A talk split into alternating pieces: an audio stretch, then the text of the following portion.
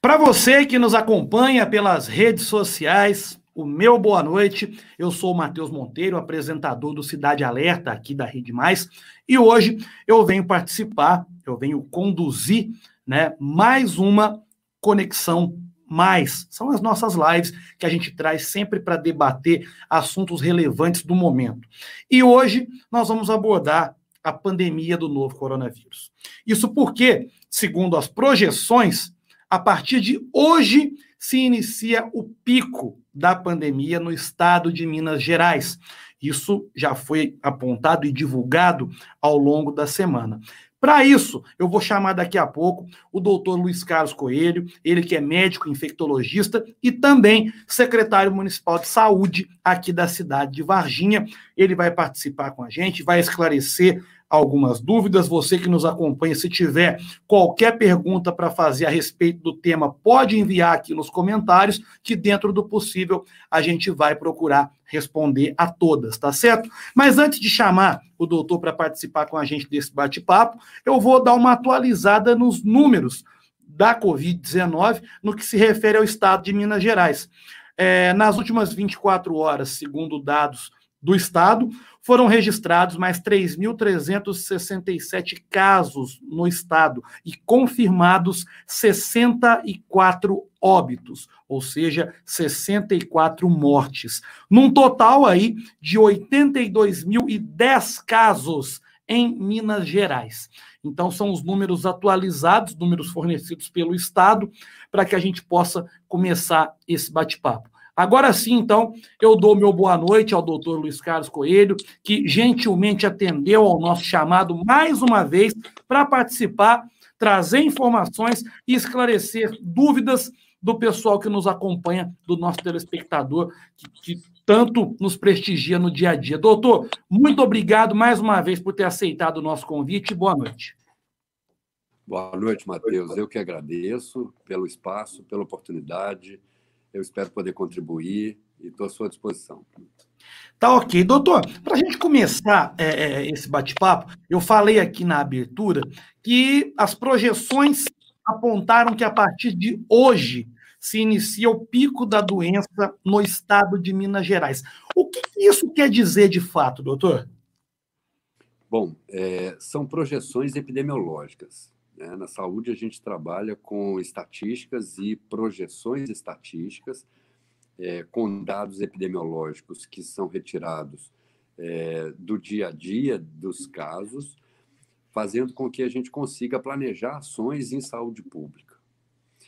Significa que nas últimas projeções a gente tem a segunda quinzena de julho é, entendida como o momento em que um número maior de casos nós teremos novos por dia, fazendo com que a gente tenha um platô superior é, de incidência alta no estado de Minas Gerais, na macro-região sul e aqui no nosso, na nossa cidade, é, de modo a entender que, é, durante esse momento, é a pressão maior do sistema de saúde, a pressão maior sobre a capacidade instalada hospitalar e, ao mesmo tempo, com números crescentes né, de morbimortalidade pela Covid-19. Em função disso, a gente não usa o pico, porque a ideia de pico seria um dia e que, para a população geral, fica parecendo que no dia seguinte em diante está é, descendente a curva.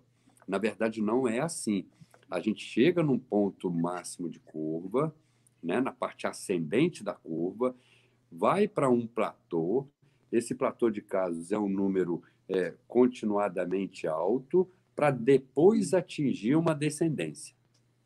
Então, é, é, dessa forma que a gente trabalha. É, obviamente que a área de saúde ela faz tudo para postergar esse pico e esse platô, porque quanto mais a gente diluir os casos de necessidade de abordagem de assistência e de necessidade de terapia intensiva, de internação hospitalar e de insumo, maior qualidade a gente consegue dar para assistência ao paciente. Se a gente tem um número muito grande de casos acontecendo ao mesmo tempo, aí a gente tem a saturação do, do serviço de saúde e uma incapacidade de absorver e atender com qualidade esses casos. Sim. Agora, é, esse, esse, esse momento em que a gente vive agora, o, o, o, pico da pandemia no Estado, isso tem alguma relação com o número de testes realizados? Porque muito se fala em subnotificação, ou, ou até que Minas Gerais tem feito poucos testes. É, isso tem alguma relação, doutor? É, a informação até que o senhor tem do Estado, o número de testes aumentou? Como é que está sendo isso? Olha, a gente tem muito teste, porém a gente só testa sintomáticos. Só quem teve sinal e sintoma de síndrome gripal ou de alguma suspeição de Covid é que a gente acaba tendo uma oportunidade mais alargada de testagem. Ao mesmo tempo, é, os dados epidemiológicos e as pesquisas e os inquéritos epidemiológicos que são feitos apontam que aproximadamente cada caso confirmado que a gente tem com exame específico, a gente vem a ter seis pessoas que também tiveram Covid e que não foram é, testadas ou que não apresentaram sintomas ou que não buscaram o serviço de saúde. Então, isso já permite uma projeção. Por outro lado, a gente tem um caso, um dado real, que é o dado da, do, das síndromes respiratórias agudas graves e dos óbitos e internações por Covid-19 que isso já facilita com que a gente consiga fazer projeções. Pense bem, de 100% dos pacientes de COVID, 80% deles são assintomáticos, não apresentam sinal e sintoma. 20% apresenta sinal e sintoma. Desses 20%, próximo de 15% depende de internação hospitalar. Dos 15% que depende de internação hospitalar, 5% depende de terapia intensiva. Então, resumidamente, para não ficar um cálculo muito complexo, né, porque a gente usa fórmulas matemáticas mais complexas, mas isso ah. já permite é, é, mostrar de que maneira a gente vai puxando essas projeções e, e, e vislumbrando esses casos na comunidade. Certo. E, e a respeito, é, vamos dizer assim, a respeito do platô, né? O senhor disse que agora, atingindo esse pico, nós teremos um período de estabilidade na curva. Isso pode durar quanto, doutor? É, existem algumas variáveis para esse período de, de, de duração que é, independem muito dos números. É, uma variável importante é a adesão da população geral às medidas de prevenção. Então, a, a, a quantidade de pessoas e qualidade de medidas individualmente tomadas pela população geral, de uso de máscara, de higiene de mãos, de distanciamento social e de não aglomeração. Então, todas essas medidas preventivas, elas se somam e são incorporadas nessa realidade e nesse contexto local e temporal, fazendo com que é, a duração dessa quantidade de, incidência alta de casos vai depender desse apoio da população geral, sabe? Então, caso a gente tenha uma adesão importante da população geral, é, no sentido de aderir e introjetar a responsabilidade também para si, de se proteger e proteger as pessoas que estão no seu entorno, é, muito mais rapidamente a gente passaria por isso. A, gente ouve dizer algo em torno de duas semanas. Seria esse o tempo mínimo, com todo mundo colaborando e fazendo e tomando as medidas de proteção? Minimamente, minimamente. Então a gente é, pode imaginar que dentro de duas, três semanas a gente tenha mantido um número alto de casos, um número grande de internações, é, um aumento do número de óbitos, né? E ao mesmo tempo essa análise de quanto tempo vai durar esse platô, ela é feita posteriormente. Depois que a curva já fica descendente, é que numa análise retrospectiva a gente consegue perceber durante quanto tempo a gente esteve numa incidência muito alta. E após essa queda da curva, aí vem o quê? Não, não, porque eu pergunto isso porque muita gente deve imaginar, ah, quando a curva começar a cair, tudo vai voltar ao normal. Não é bem assim. Não, infelizmente, é, nós estamos caminhando para o que a gente chama de novo normal. Esse termo novo normal, ele já está incorporado na linguagem da população geral. A população já, já, já entendeu que é, todos os setores é, da sociedade estão procurando encontrar formas diferentes de comportamentos e de é, articulação dos seus locais de trabalho, dos seus locais de lazer, para que, é, após esse período pior da pandemia, é, as pessoas estejam já habituadas, é, já estejam com esse comportamento diferenciado, preventivo, de, de, de autocuidado, de higiene e de, de respeito à saúde do outro, capaz de garantir com que a gente esteja numa nova situação, num novo momento, num novo normal. E esse novo normal, ele vai estar acontecendo em todos os lugares. O que, que seria algo que é, é, mudaria esse discurso? Se a gente tiver, brevemente, um medicamento específico, comprovadamente, cientificamente comprovado, capaz de eliminar o coronavírus novo, essa fala muda. Esse medicamento ou o surgimento de uma vacina muda esse perfil, muda as características desse novo normal. Mas enquanto a gente não tiver um medicamento específico, enquanto a gente não tiver uma vacina, é, todos nós teremos que nos habituar com esse novo normal e assumir realmente que a gente deva mudar esses comportamentos e manter esses comportamentos. O que é esperado depois de um platô é que os casos de Covid vão se aproximando muito das famílias. Então, deixa de ser aquilo que acontece no quintal do vizinho, deixa de ser aquilo que aconteceu na família de algum conhecido e, e vai se aproximando muito dos indivíduos. E a partir do momento em que deixa de ser algo que está na mídia ou que Nós tivemos um, um, pequeno problema aqui com a, a conexão do doutor é, Luiz Carlos. A partir do momento que vai che... a partir do momento que vai chegando próximo é, do indivíduo, ele passa a perceber que realmente essa fala da saúde é uma fala séria. Porque você vai observar que com quatro meses de pandemia, é, essa, esse, é, essa é, proposta de ficar em casa, de ficar cobrando uso de máscaras, higiene de mãos, afastamento social, de não ter vida social, é, isso foi entediando a população. Sim. Então você passa a ter um grupo é, muito grande de pessoas que foram se afrouxando das medidas de proteção, deixando de prevenir, assumindo uma situação de risco para a Covid-19 por uma conta própria. Né? Te dou exemplo. Adolescentes, adultos jovens, é, um grande grupo de pessoas da população economicamente ativa de 15 anos a 59 anos, que se sente fora do grupo de risco, porque não são idosos, não têm doenças crônicas, não têm patologia de base, não são gestantes, é, não são crianças de baixa idade. Então, é, esse grupo, ele falsamente sente uma falsa segurança essa pseudoproteção por não estar no grupo de risco faz com que eles se vulnerabilizem. E é esse grupo que leva o vírus para casa.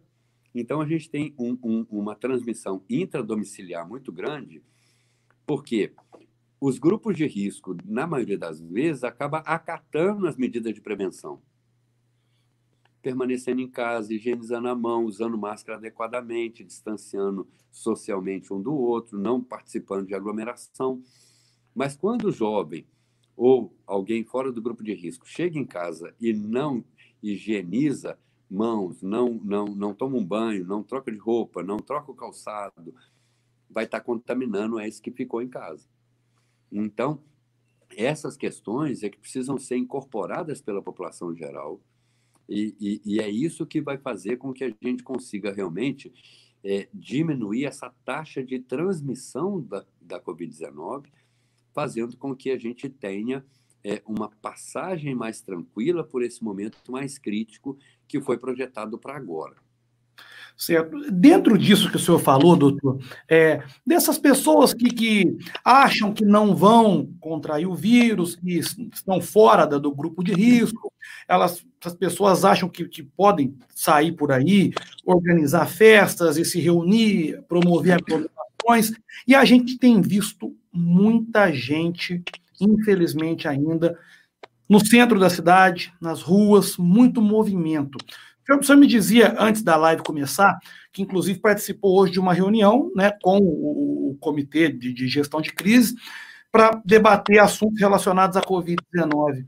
É, seria o caso de o comércio fechar novamente, doutor? Seria uma alternativa para conter essas pessoas que insistem em, em sair, em desobedecer as, as normas de segurança? É, isso sempre foi uma perspectiva, né?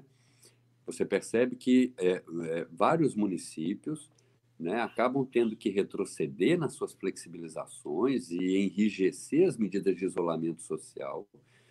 Né? Isso sempre foi um, uma fala é, é nossa no comitê, é, da, da importância de estarmos atentos para essa realidade epidemiológica, para o cenário epidemiológico, para a nossa capacidade de resposta em termos de é, leitos ampliados, instalados, habilitados.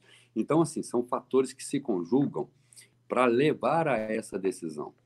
Né? Hoje existem aí é, a, a, as propostas do próprio governo de Estado é, que vêm sendo estudadas. A gente tem o Minas Consciente, que é, é um plano de flexibilização da economia é, proposto pelo, pela Secretaria de Estado da Saúde.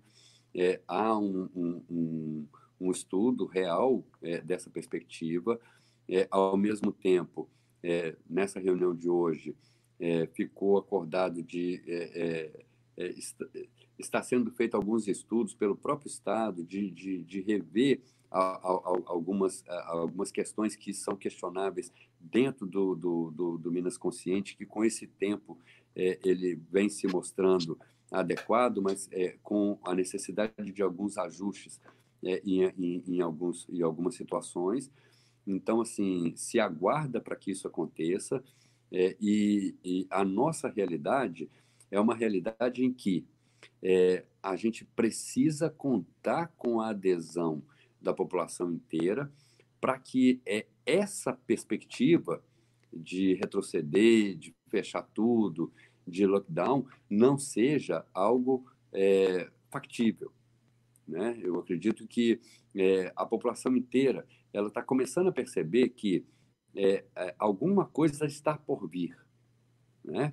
É, e, e, e, isso é importante que as pessoas fiquem atentas, porque é, isso é resultado não de uma decisão de gabinete, não é um resultado de uma decisão de comitê, não é uma decisão é, que parta de, de, de algum setor único.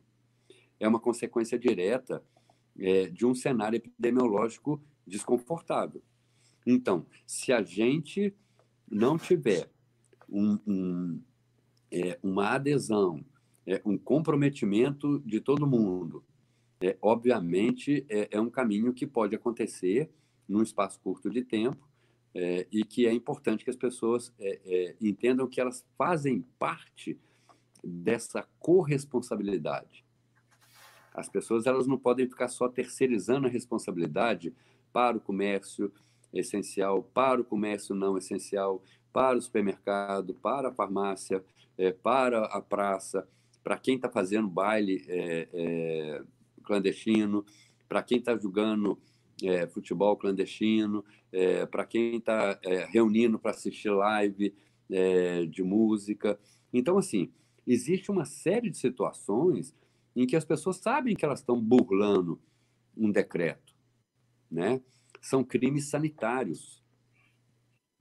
E, e, e essas medidas é, que estão se intensificando muito agora, é, punitivas, é, com multas, com fechamento de comércios, com suspensão de alvarás, é fruto de autuações que repetidas vezes voltam a, a esses setores ou a essas pessoas e é, é, chega um ponto que não é didático mais, já tem que ser punitiva.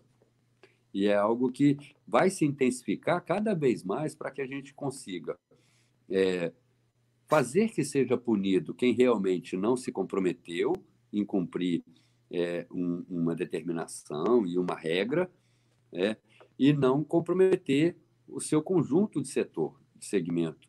Né? Claro. Eu volto, eu, eu reforço aqui mais uma vez para o pessoal que nos acompanha nesse momento pelo Facebook. É, qualquer dúvida, qualquer esclarecimento que você deseja que o doutor faça aqui, é só deixar no comentário que a gente vai trazer a pergunta e o doutor Luiz Carlos vai responder. Tá ok? Doutor, eu quero pegar um outro assunto agora, é imunidade. Muita gente pensa o seguinte: se eu fizer eu, eu, eu fizer o teste, vai constatar que eu já tive o contato com o vírus ou que eu estou com o vírus, passou aquele período de isolamento, eu me recupero, eu não pego de novo, eu estou tranquilo. Não é bem assim, né? Não. É, infelizmente, por ser uma doença nova, que tem aí sete meses praticamente que a gente vem estudando, né, em termos mundiais, é, tem muita resposta que a gente não tem. Uma delas é o tempo de duração da imunidade conferida pelo anticorpo contra a Covid-19 que possa ter sido produzido. Então, essa resposta a gente não sabe por quanto tempo a pessoa pode ficar ilesa. Até mesmo porque a gente já tem vários relatos de pessoas que se reinfectaram. Por isso que toda vez que a gente dá alta do monitoramento ou alta hospitalar para um paciente de Covid-19, a gente reforça a importância de manter os cuidados para que não haja essa vulnerabilidade. Sim. É, é, a respeito do teste, doutor, é, muita gente tem questionado a eficácia desse teste rápido. Isso aí, de fato, procede, doutor? Esse teste não é 100% preciso, não, não, não se dá para confiar? O que a gente pode falar sobre isso? Olha só, é, a gente tem aí um, um, um, número muito grande de testes que estão disponíveis no mercado. Alguns deles são de qualidade, são validados pela Anvisa. O teste que a gente usa no município, ele, ele veio do Ministério da Saúde. Ele foi validado pela Fiocruz e pela Universidade Federal de Pelotas. Ele tem uma altíssima especificidade, mas ele tem que ser feito no momento certo. Ou seja, para que eu possa confiar no teste rápido, ele tem que ser feito após o oitavo dia do início dos sintomas. Preferentemente no décimo, décimo segundo dia depois de ter começado a doença. Certo. Então, se eu fizer antes, eu corro muito risco dele ser falso negativo. Porque eu vou ter uma testagem antes do momento em que o organismo tenha produzido anticorpo para sensibilizar o método. Sim. Ao mesmo tempo, eu tenho outro teste que é o PCR. O RT-PCR é aquele que tem o suave. Suave é cotonete, aquele cotonete compridinho que tira lá do fundo do nariz um pouquinho de secreção e, e faz um exame que é um pouco mais complexo. É o padrão ouro para a gente, é o melhor exame que existe é, e que demora é, de 72 horas ou mais é, para que a gente tenha o resultado. Então, esse exame ele tem que ser feito entre o terceiro e o sexto dia do início dos sintomas, que é quando eu tenho uma carga viral maior possível de sensibilizar o método do PCR. Se eu fizer esse PCR depois de sete dias, ou no primeiro dia, eu corro o risco dele dar negativo falso negativo, a pessoa ter o vírus, mas o exame foi feito errado na hora errada, mesmo que ele tenha colhido, sido colhido adequadamente. Mas ele foi fora do prazo e do tempo é, adequado para que ele fosse feito. Então, é, é, por isso que a gente não gosta que haja é, o exame por demanda pessoal. A pessoa chegar, ou, né, hoje em dia o exame está tá, tá disponível na, na rede privada de laboratórios, ele está disponível em farmácias e drogarias. Então, assim, é, é importante que as pessoas saibam, e principalmente que os profissionais que, que, que disponibilizam esses testes, é, deixe claro para aquele indivíduo que é, ele tem que fazer tal dia. Porque às vezes a pessoa chega nesse local, ah, eu quero fazer um teste rápido agora. Porque ontem eu tive uma coriza. Não vai dar positivo nunca. Por quê? Porque ele deveria, nesse momento, ele deveria esperar mais dois, três dias para fazer o PCR, ou ele deveria esperar mais que oito dias para fazer o teste rápido. Então, é, é, é, é, essa que é a questão que muitas vezes assim cria um pouco de conflito, é, porque a pessoa fala assim, ah, mas não quer fazer o teste para mim, quer que eu venha só tal dia. Mas não é que é, é, o pessoal da unidade básica de saúde está é, adiando o seu teste, é porque está fazendo a conta adequada do número de dias e agendando para que esse teste seja feito no momento em que mais otimizado ele vai estar para poder ser positivo ou negativo de confiança. Claro. E no caso do assintomático, doutor? A pessoa não, não, não tem sintoma nenhum, ela quer fazer para tirar de cabeça. Certamente ela vai chegar lá, optar por um teste e a chance de dar negativo é muito grande? A chance dela ficar falsamente protegida é muito maior. Porque, uhum. primeiro, nós não temos um teste feito para assintomático na saúde, nós não fazemos testagem de assintomático. Isso é importante. Nós não fazemos. Independente de qual a pressão que exista, independente de qual pedido seja feito, não há indicação de testar assintomáticos. Uhum. Un... O único momento que a gente testa assintomático é em inquérito epidemiológico. Então, por exemplo, é, Varginha entrou é, como uma das cidades daquela época Covid, que é um estudo epidemiológico feito pelo Ministério da Saúde, junto com a Universidade Federal de Pelotas, que foi feito pelo. É, é, é no, no, município de Varginha, né, pelo IBOP. É, então, em três etapas, 250 testes aleatoriamente nos bairros, para gerar dados epidemiológicos. Então, é um inquérito para ver algumas situações, para ver grau de, de, de, anticorpos e de exposição. Né? Isso é um, é um estudo científico que se presta para algo muito específico. Agora, por demanda pessoal, individualmente, alguém chegar e querer fazer o teste é, estando assintomático, por quê? Por que, que não é bom? porque a pessoa tem uma doença que ela pode ter um período de incubação de até 14 dias. Então, se eu tive contato com alguém positivo é, ontem ou hoje, eu tenho que, na verdade, ficar observando, me isolar, entrar em quarentena. Ao longo de 14 dias, ao surgir sinal e sintoma, eu vou contar a partir dali para poder contar. Ou eu vou fazer o PCR, ou vou fazer o teste rápido, é, e, e, usando aqueles prazos que eu te falei. Mas, assim, se eu fizer o teste rápido logo após esse contato, não vai me adiantar nada.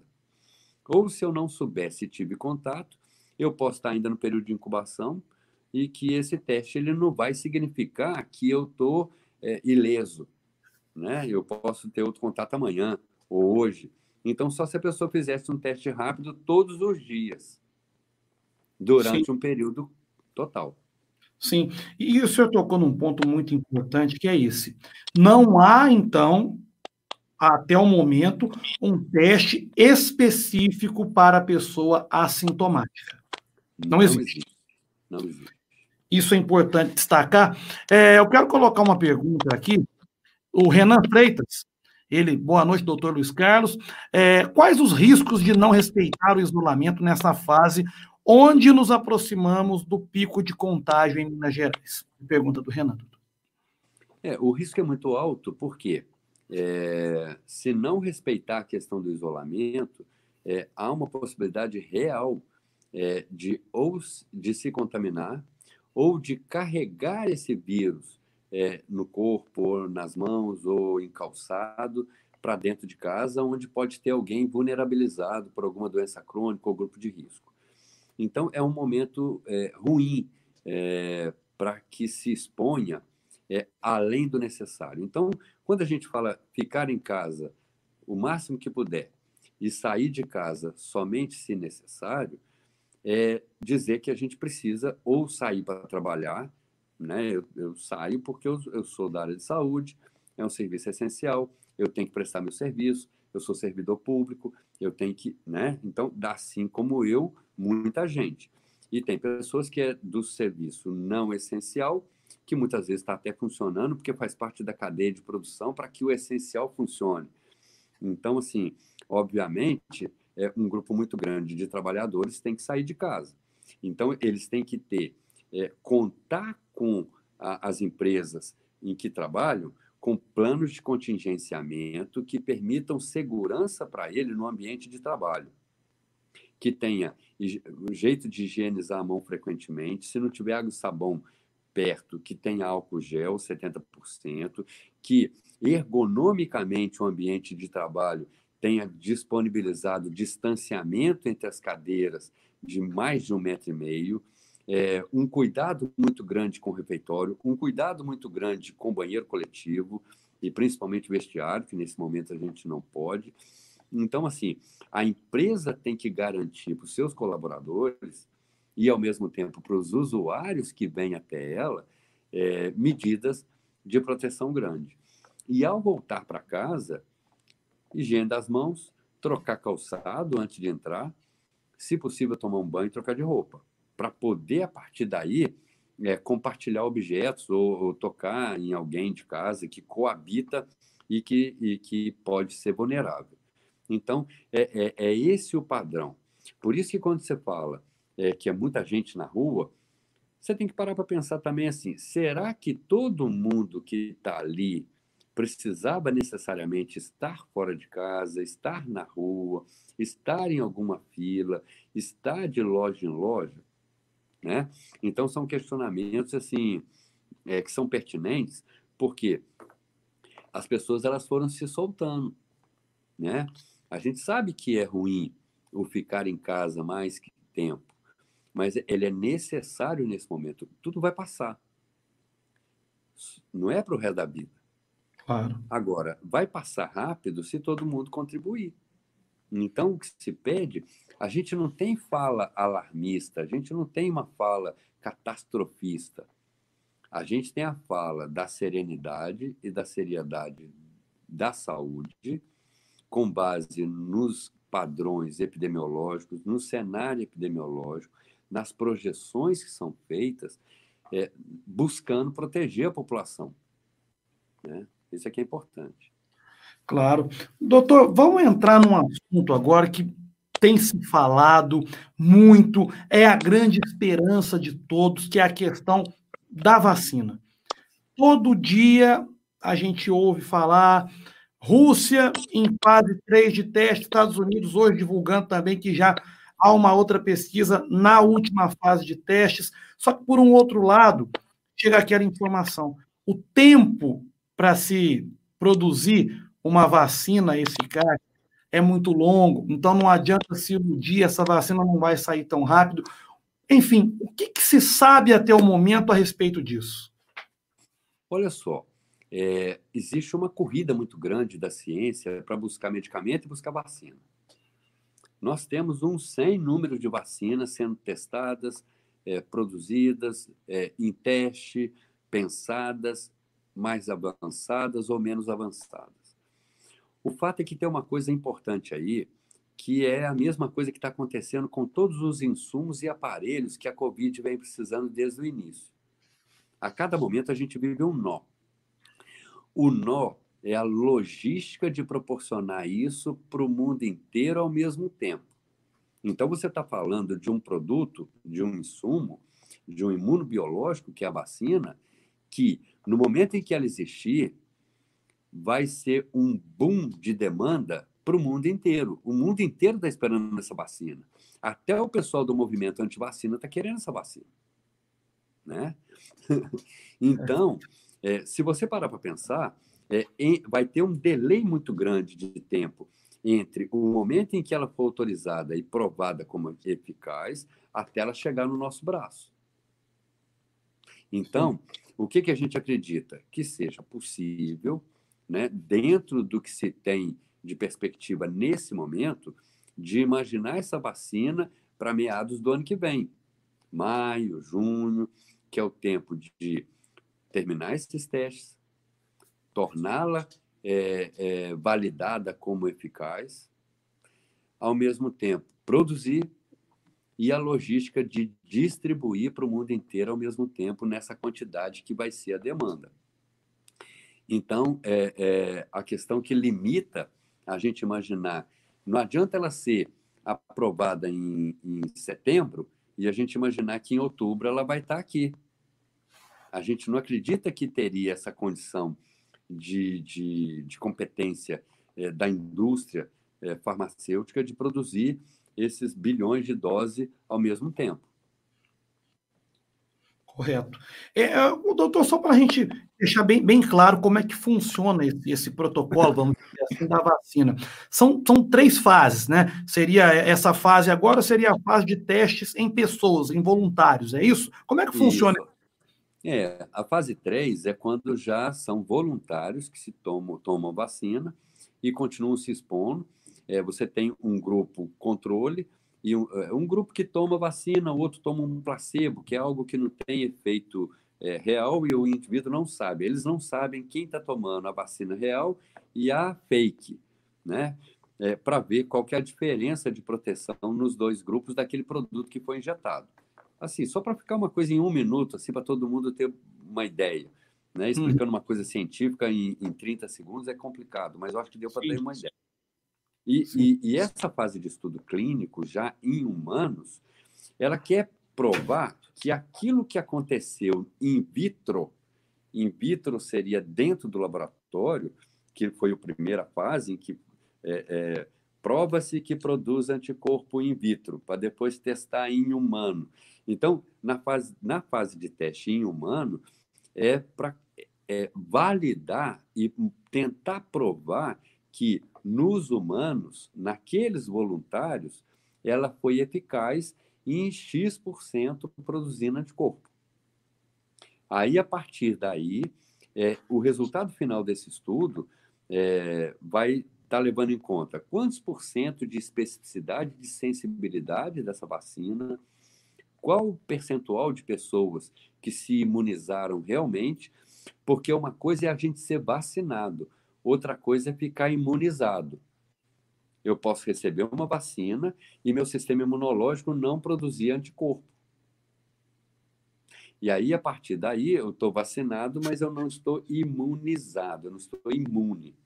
Então, esses estudos e essas, esses percentuais, eles são levados em conta para que as agências de regulação autorizem ou não, validem ou não é, a, a produção e comercialização daquele insumo. Certo. E eu vejo muita gente questionar. Ah, porque é, são 10 anos para se testar uma vacina, para se ter uma vacina, 10 anos de estudos e testes para que essa vacina possa ser utilizada, e, e agora a pessoa estranha, mas espera aí, como que vão conseguir, num período tão curto, fazer tudo isso que geralmente é feito em 10 anos? Eu ouvi pessoas falarem assim, eu não vou ter coragem de tomar essa vacina, porque vai ser algo feito meio que de qualquer jeito, meio que na correria. Eu acredito que não seja bem assim, né, doutor? Eu acredito que isso prova que, com o investimento necessário, dá para se acelerar o processo. Seria esse o pensamento? O pensamento é exatamente esse. O que a gente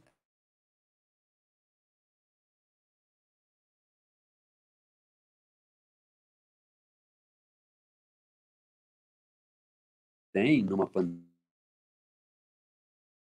a gente espera voltar. Tudo, agora sim, doutor, já voltamos ao normal. É, a gente espera que existam é, é, é, diferenciais aí. Por quê? É, na pandemia, você tem investimentos assim muito é, maciços em laboratórios, em grupos de pesquisa. há uma concentração de inteligências e de cientistas e de grupos de pesquisas focados no mesmo, na mesma demanda. A demanda mundial hoje é por um medicamento e uma vacina para a Covid-19. Então, esse volume de recurso e toda a atenção da indústria farmacêutica e dos centros de pesquisa para essas é, é, para essa busca faz com que num espaço mais curto de tempo a gente consiga realmente avanços maiores. Esse talvez vai ser legado. Toda, é, é, a gente vai ter um legado pós-pandemia, e um deles é isso: é esses investimentos em centros de pesquisas, em laboratórios, nas universidades, nas academias, é, é, que estão produzindo muito conhecimento. Esse conhecimento ele não fica perdido, ele, ele obviamente ele vai ser é, estendido para é, outras patologias, outras situações. Então, assim, é, e, e, as agências reguladoras, elas têm um, um, uma serenidade, uma seriedade é, para não também validar, ou chancelar, ou autorizar um produto tirado do balaio. Né? É evidente que assim, a comunidade científica ela também fica muito atenta para os dados apresentados é, para o paper, né? para o que foi é, produzido é, de documentação científica para validar aquele produto. Então, é, é dessa forma que a opinião pública vai ser sensibilizada para entender e validar também o uso de algum produto. Agora, doutor, não se fala tanto a respeito do medicamento, né? O senhor tocou nesse assunto, né? Que hoje é, a corrida é para se conseguir a vacina e o medicamento. O, procedimento para se testar e colocar isso no mercado é o mesmo, né? A é questão mesmo, é que a vacina ela imuniza e o medicamento trata, seria isso? Exatamente. É, a, a corrida está sendo a mesma. A gente tem uma série de medicamentos antivirais que vêm sendo estudados, que vêm sendo testados. É, alguns deles foram resgatados de antivirais é, é, anteriores que já existiam é, e outros estão sendo criados. Então, existem alguns sendo aventados como possíveis de, no espaço mais curto de tempo, é, poder ser validado como tal, mas tudo estudo também. Tudo estudo. A gente ouve falar muito na questão da hidroxicloroquina, doutor. O que, dá para se falar disso? Muita gente é, costuma dizer que essa é a salvação. E aí? O que, a gente pode falar? É um medicamento utilizado para outro tipo de patologia que foi testado também com o vírus, né? Infelizmente, na Covid-19, a gente teve, desde um primeiro momento, algumas polarizações. Essas polarizações, elas, de certa forma, elas é, é, maculam muito é, a discussão de protocolos. Os protocolos de manejo é, eu acredito que eles devam ficar reservados para os grupos médicos, para os grupos de profissionais da saúde que vão estabelecer procedimentos capazes de fazer o manejo clínico de doença. Né? É, não existe medicamento que não tenha efeito colateral, não existe medicamento que não tenha interação medicamentosa com outros medicamentos. Uhum. É, nós temos aí a exemplo da hidroxicloroquina, cloroquina, ivermectina, dexametasona, azitromicina, é, quelatizinco e, e, e, alguns anticoagulantes. E vai por aí afora, quer dizer, é, é isso está é, nos grupos de WhatsApp de todo mundo, está é, nas pesquisas de, de, de, tudo quanto é jeito, da, da, das famílias, das pessoas aquela correria nas farmácias, esgotar os estoques das farmácias, esses medicamentos passaram a ter que ter receita é, retida, né? porque a população ela se arbora na automedicação, acreditando que aquilo que leu no, no, no grupo do WhatsApp é, é, a salvação da Não é assim. Né? É, o que eu posso te dizer é que não existe evidência científica de validação com o uso desse ou daquele medicamento. Exatamente. O que a gente tem é medicina baseada na prática, a expertise médica, a arte da medicina, montando protocolos a partir do momento em que entende mais hoje a fisiopatologia da doença, as três fases distintas da doença e é, elenca um grupo de medicamentos para abordar em cada uma dessas três fases. Então, por isso mesmo, esses medicamentos eles estão disponíveis na rede, inclusive na rede pública, nas unidades básicas de saúde. Nós, em Varginha, desde o primeiro momento, nós disponibilizamos nas farmácias das unidades básicas de saúde o grupo de medicamentos que vem sendo elencados como capazes de manter o enfrentamento ou de fazer abordagem precoce, é, e a critério do médico assistente, juntamente com o paciente, é feita a assinatura de um termo de consentimento esclarecido, que é assinado pelo paciente e pelo médico, e o medicamento é disponibilizado. Né? Enquanto gestor de saúde, a gente é, é, tem que proporcionar é, para que as armas terapêuticas que se têm, sido aventadas ou propaladas como alguma possibilidade de compor é, protocolos de, de atenção ambulatorial, estejam disponíveis também para a rede pública com equidade, com universalidade e gratuidade. Então, é o critério da assistência é a critério da anamnese, exame físico, de exame complementar, da, da expertise do médico que está na assistência, é que vai ser lançado mão de alguma arma terapêutica diferente ou não é, para um determinado tipo de, de doente. Eu, é, então, é, até a gente é bom desmistificar é, mais uma fake news, como a gente fazia sempre no nosso direto da redação especial aqui na Rede Mais. Doutor Luiz Carlos participou inúmeras vezes com a gente, esclarecendo muita coisa. Isso tudo que chega em grupo de WhatsApp, que a pessoa recebe, é bom checar. Né? É bom checar porque o doutor deixou bem claro, não existe um medicamento ainda. Essa semana eu ouvi pessoas dizendo que se tomasse um vermífugo, ele até falou a substância aí agora há pouco, né? A pessoa estaria imune. Pronto, eu estou livre da, da, da Covid-19 tomando vermífugo. Não é assim, não tem nada ainda. Não tem nada, né, doutor? Isso. É, eu, eu acredito muito que as pessoas é, já estejam começando a ficar mais atentas com o que lê nos grupos de WhatsApp ou é, em, em, em, textos que são repassados sem, sem origem, sem fonte, sem dado bibliográfico. É, a, a, oportunidade que a gente tem aqui é de sugerir para que é, as pessoas procurem seu médico. Converse com o médico, com o enfermeiro, com um profissional da área de saúde, que está muito à frente desse, desse enfrentamento que está estudando diariamente sobre Covid-19, que está sempre atualizado. É, eu parto do princípio que todo mundo tem algum profissional da área de saúde de confiança que possa trocar uma ideia é, e não repassar, é, ficar só repassando é, post de WhatsApp como se aquilo fosse é, é, a verdade única. Né? É importante conhecer que se pesquisa, é importante saber que existem protocolos, é, que tem modos de manejo que vêm sendo usados é, no serviço de saúde, mas isso não habilita ninguém a entender aquilo como ponto final da discussão. Ninguém é dono da verdade. A gente ainda não tem evidência científica para nada de terapia.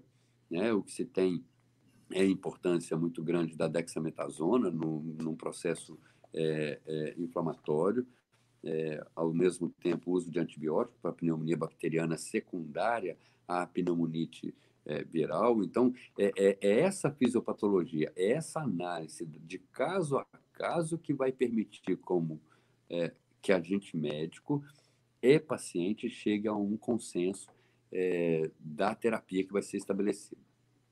Doutor, a gente está acompanhando agora o retorno do futebol. Né? Começou lá na Europa, agora no Brasil já retornando também, sem público, todo mundo sendo testado na porta dos estádios, tanto é, atletas quanto comissão técnica e profissionais da imprensa. Dessa maneira, é seguro, doutor? Dessa maneira que está sendo feito?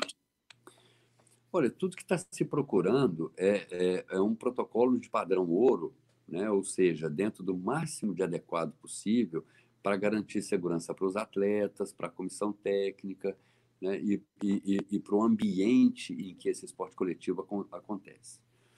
O esporte profissional ele tem características assim bem peculiares que é, é, é, é, mais fácil, são profissionais, eles são funcionários de um clube que é uma empresa, então eles, eles respeitam regra, eles estão confinados, eles vivem daquilo, eles não têm uma atividade paralela, né? então é, é, é uma condução diferente da discussão. Né? O fato é que o, o, o, nós da saúde, nós passamos a vida inteira motivando as pessoas para fazer atividade física e esporte. Sim. Aí chega, no, chega nesse momento, a gente vem bloqueando, impedindo e, e, e, e motivando para que não aconteça até porque é, é, é um, um, um, esporte coletivo de um alto risco, é, porque tem contato, porque tem respiração mais ofegante um perto do outro. É, então, assim, é, o, só, é, rapidamente, é só, tem a questão de vestiário, tem, tem uma série de questões que faz com que é, realmente as próprias comemorações do gol, a comemoração, ou, né? Então, é, tudo isso faz com que o futebol seja tido nesse momento é, é, como algo que tenha que ficar em stand-by por enquanto, nesse momento. Quando a gente fala nesse momento, você vai me perguntar por uma semana, por duas, é nosso cenário epidemiológico que vai é, responder isso para a gente. Né? São os números, são os boletins é, epidemiológicos diários e semanais que vão nos permitir realmente ter esse dado para ter essa resposta. Então, ainda não se tem protocolos padrão ouro. É, o, o, o, Comitê de Enfrentamento à Covid em Minas Gerais é, ainda não tem é, um, um, uma, uma, resolução final para poder proporcionar esse tipo de é, padrão é, de, de, regras que sejam protetoras. É, está se falando no início do Campeonato Mineiro, no dia 26 de julho, é, num estado que tem macro-regiões, que é, tem cenários epidemiológicos diferentes. Né? Então, inclusive, Varginha é, tem é, é jogo proposto para início de agosto. Então, assim, é, tudo isso vai depender é, do cenário epidemiológico. Né? Então, é, algo que, tem, que vem sendo discutido diariamente, não só do futebol. A gente tem uma série de outros esportes coletivos, de atividades culturais, né, que estão também parados. Então, quer dizer, é, é o momento é, nosso agora é de é, conseguir que as pessoas entendam que ainda não é o momento para uma série de atividades.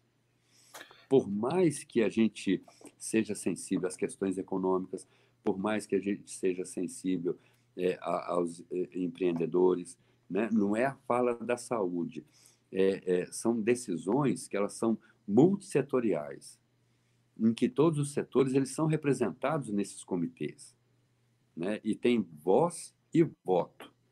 Né? E, e, e essa realidade epidemiológica e esse cenário é discutido de modo a dar subsídio para que o grupo como um todo entenda o momento para que que é. Tá certo. Doutor, tem mais uma pergunta aqui, que acabou de chegar, da Michelle Minha, ela pergunta: e sobre a volta às aulas, é possível prever uma data? Não, a data ainda não. Né? Todo mundo está percebendo que em Minas Gerais a gente está no momento em que a gente não está é, planejando nada a, a, a, curto ou médio prazo. É, da mesma maneira que para os esportes, o, o o, as salas de aula e as escolas elas não estavam preparadas para distanciamento social e essa e, higiene de mãos e tal. Então, assim, é, as, é, as estruturas estão sendo repensadas. As escolas estão buscando também seu protocolo padrão ouro de, de proteção e de segurança dos alunos e da comunidade acadêmica.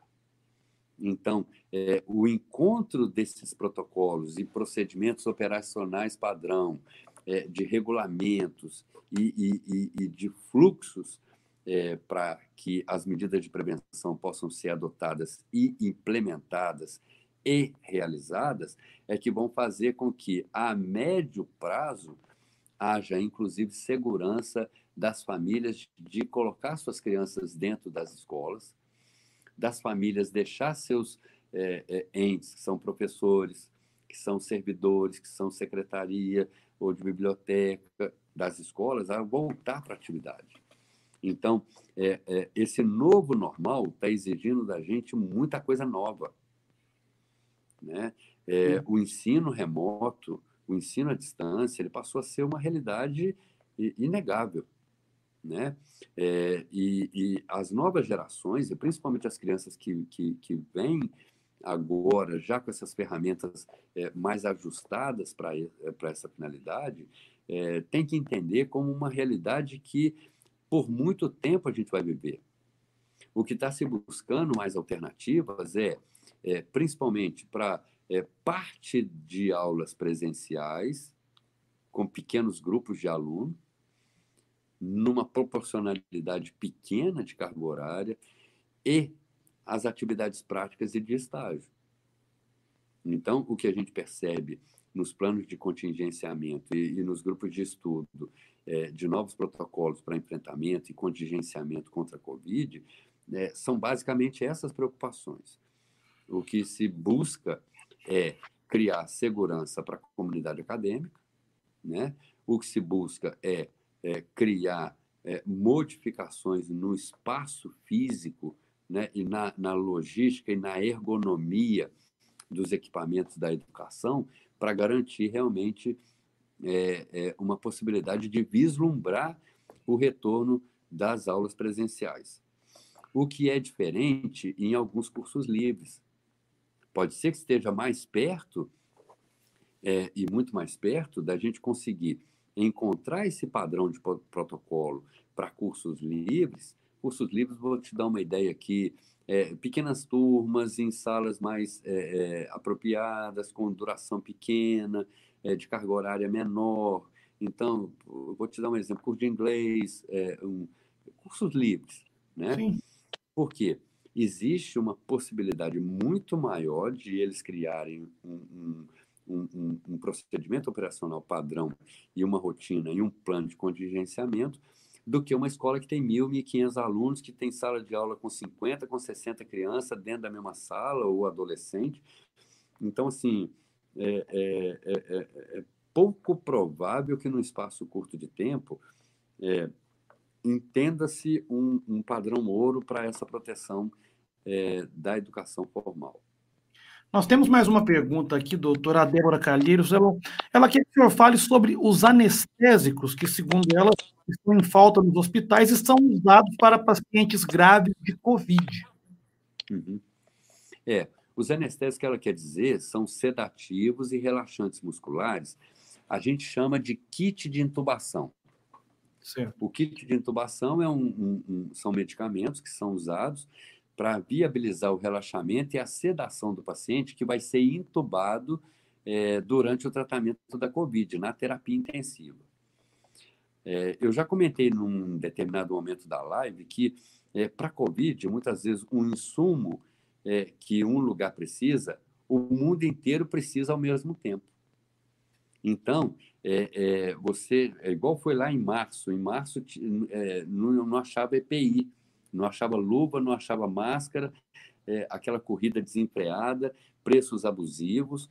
Então, depois veio respirador, depois vieram os monitores, depois vieram as bombas de infusão e agora está no kit de intubação. Então, o que acontece é, é, é, é um nó, é um gargalo importante. É, o que se tem feito é, em Minas Gerais, por exemplo, é, é aquisição é, importado pelo Estado, é, é a suspensão total das cirurgias eletivas, que são aquelas cirurgias que podem aguardar para que não haja o gasto desses insumos é, num paciente que é, tem uma cirurgia programada que poderá esperar mais um mês, mais dois meses, né? e, e, e, e é um contingenciamento em que é o momento em que um hospital ajuda o outro, uma cidade ajuda a outra, e, e esses estoques, eles, eles, eles são conhecidos é, em tempo real. A gente tem planilha em cima da mesa da gente, diariamente, é, dos quantitativos de estoque de anestésicos, de relaxante muscular e sedativo dos hospitais do município e do hospital de campanha e da UPA. Então, a exemplo nosso, toda a cidade está fazendo a mesma coisa. E se não bastasse, além de a gente de eu ter é, essas planilhas em tempo real diárias é, na mesa, esses dados eles são implantados na planilha que alimenta os dados da, do Estado. Então, é, a Secretaria Estadual de Saúde, ela, ela sabe onde estão tá os estoques, quem tem, quem não tem, onde tem, por que, que tem, é, para quem que pode emprestar, para quem que pode trocar. Então, é, o momento é um momento de união. Claro. E todos os insumos que a gente precisa, a gente vem tendo é, é, um norteamento é, de estar em sintonia entre as cidades e, e, e, no Estado, para que a gente consiga realmente é, é, lidar com essas questões de, de, de, estrangulamento do setor. Doutor, nós chegamos aqui, é, temos um pequeno problema aqui, a imagem do doutor Luiz Carlos, ela, ela sumiu, mas daqui a pouco a gente deve conseguir restabelecer a conexão para que a gente possa encerrar. Chegamos aqui já a uma hora de live, uma hora de live, então acredito que tratamos vários assuntos, sanamos algumas dúvidas né, das pessoas que, que participaram aqui com a gente, e é esse o propósito sempre, trazer um tema atual para ser discutido debatido e esclarecido quando né, se tratando de pandemia de Covid-19 é algo sempre necessário, sempre relevante. É, nós continuamos aqui com um pequeno problema na conexão com o doutor Luiz Carlos Coelho, mas é, eu quero deixar desde já o meu agradecimento a ele por ter, mais uma vez, aceito o nosso convite para participar com a gente aqui na Rede Mais, e eu espero que para você que nos acompanhou também tenha sido bastante produtivo. Nós estamos aqui para isso. Em breve, eu volto com outro assunto relevante aqui no Conexão Mais Lives, tá ok? Infelizmente, nós não conseguimos retornar com o, o, o doutor Luiz Carlos, não, não vai ter como eu me despedir, eu agradecer a ele, porque é, certamente há um problema lá com a conexão da internet dele, mas eu deixo registrado aqui o meu agradecimento mais uma vez. Muito obrigado a você que nos acompanhou mais um dia aqui no Conexão Mais. Um abraço e até a próxima, se Deus quiser.